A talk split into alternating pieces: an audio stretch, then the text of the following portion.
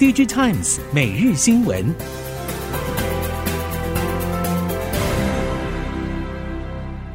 听众朋友您好，欢迎收听 DigiTimes 每日新闻，我是袁长杰，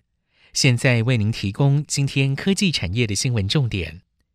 首先带您看到美中冲突加剧，美国近期在传出针对 AI GPU 扩大封锁。并且预计限制中国企业使用亚马逊 AWS、微软等美系 AI 云端运算服务等手段。半导体业者表示，中国本土 AI 晶片尚未列入控管范围，研发量能依旧热络。阿里旗下平头哥以及中芯旗下中芯微电子，从今年第一季开始，逐季增加在台积电七奈米以下先进制程下单规模。成为中国 AI HPC 晶片希望所在。其中，平头哥与台积电合作紧密，先前投片并不多，但是从去年第四季规模开始扩增，今年下半年的订单规模还会比上半年倍增。今年初，原本市场预期半导体市况将迎春送冬，但是台积电先前释出的消息表示，库存堆积要到第三季才会恢复正常。接着，联电表示，下半年未见复苏迹象，还有三星电子、英特尔等营运崩跌，完全浇熄市场期待。事实上，半导体市况没有那么疲弱，虽然冷热界限存在，如手机出货疲弱、联发科、稳懋等相关供应链业绩跌势显著，但是与台积电相关，而且受惠去中化转单的多家设备材料大厂。不止上半年业绩逆势成长之外，下半年更是大步进入旺季，AI 伺服器相关供应链也喜迎新一波的成长动能。至于高通、联发科两家手机晶片大厂，虽然没有对下半年需求释出看法，但是市场已经传出两家大厂下半年的投片规模偏向保守，即使双方都有旗舰新品推出，但出货量只怕不高。显然，两家手机晶片大厂已经决定贯彻今年全力库存去化，明年再扩大手机业务发展力道。相关业界人士也认为，对下半年维持保守投片策略是正确的。毕竟，今年手机市场前景目前确实还没有看到任何转圜契机，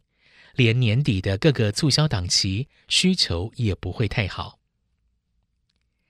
今年开年至今，微控制器 MCU 业者持续面临消费电子市场需求低迷的市况，同时中系业者为了巩固内需市场，相继祭出价格战。台系 MCU 业者目前只有新唐在三十二位元 MCU 产品线的比重较高，其他多以低阶的八位元 MCU 为主。不过，在消费性电子市场需求不振的态势之下，盛群、松汉、灵通、生全等业者也陆续着重三十二位元 MCU 产品线。业者表示，目前工控、车用，甚至是当前的人工智慧，都是可以切入的市场范围。苹果将会在九月推出新机，市场认为 iPhone 十五 Pro Max 将搭载潜望式镜头，望远端变焦可以从现在的二点五倍增加到五倍。至于外界好奇，供应商是否为光学双雄的大力光与玉晶光？供应链业者表示，两者应该都不会缺席，只是供货时间早晚而已。熟悉潜望式镜头市况的产业人士表示，iPhone 十六 Pro、iPhone 十六 Pro Max 两款旗舰机种的镜头可能都会有感升级，后市可期。整体而言，期待明年手机出货量回温以及高阶镜头渗透率提升，将会有利手机镜头产值复苏，同时拉升大立光的毛利率。今年对许多电子业者来说，营运充满挑战，但适逢第三季为美系手机大厂发表新机以及 PCB 供应链出货旺季，台系两大软板厂臻鼎、台俊还是看好下半年的营运动能。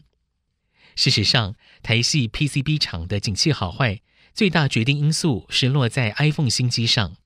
台湾电路板协会 TPCA 表示，台系 PCB 厂这几年在美系手机大厂供应链出货比重持续增加，而且供应商几乎都是技术领先大厂。TPCA 认为，iPhone 与整个台湾 PCB 产值至少有一成相关性，因此 iPhone 销售表现好坏对于台湾 PCB 整体产值影响幅度很大。今年下半年多款折叠式手机新品上市，渴望对低迷的手机产业带来销售的新动能。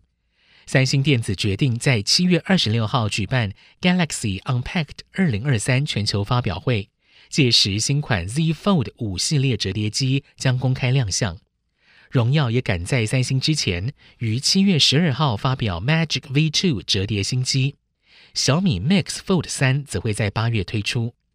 观察下半年折叠新机的推展动向，除了外萤幕尺寸、轴承设计变更，对供应链业者的选择与营收挹注变化外，折叠机与直立旗舰机的价差拉近之后，两者的市占消长也成为外界关注议题。此外，沉闷许久的手机 NB 市场近期终于有一些新气象。验证分析实验室业者表示，今年下半年之后，递延多时的高阶 NB 5G 手机新品验证案有重启迹象。此外，WiFi 六六一今年将会成为 NB 等消费电子无线通讯的标准主流，WiFi 七更比业界预期还要快速被导入终端产品。举凡博通、高通、联发科都没有在这个领域缺席，而这一些正面因素也推使验证分析实验室如更新、东研信超、敦吉等，在无线通讯领域接案保持稳健态势。DRAM 市况已经逐步落底，但是 NAND Flash 库存水位仍高。但是因为价格已经跌破底线，迫使上游 NAND 原厂有酝酿调涨的强烈意愿。全联执行长潘建成表示，原厂从七月起启动了新订单价格调涨，或者既有订单重新议价，后续市场接受度仍有待观察。加上了部分 NAND 控制晶片的急单需求涌现。甚至出现了部分订单短缺供给，反映出市场陆续出现回温讯号。NAND 储存模组需求也有缓慢增加，包含客户逐渐导入大容量的储存模组产品。今年全球各区车市表现不一，长短料业者更是呈现极端表现。国际主流车厂仍在消化先前手中积压的订单，车规晶片短缺多数集中在整合元件厂。特别是英飞凌、恩智浦、瑞萨、意法、德仪等。不过，近期供应链传出车规晶片短缺的品项正明显减少，显示供应链加速恢复正常水位迈进。虽然如此，业者坦承，未来几年部分关键半导体制程仍显不足。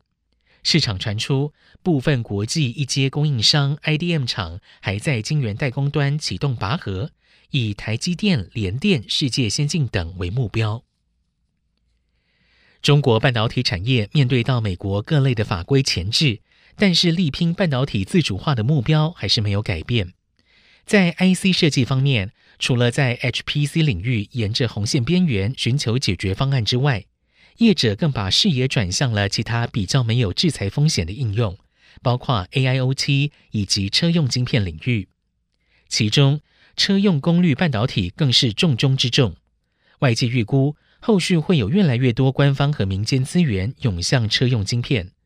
熟悉中国半导体业界人士表示，以 IGBT 来说，当下中国自给率只有大约一成，有非常大的进步空间。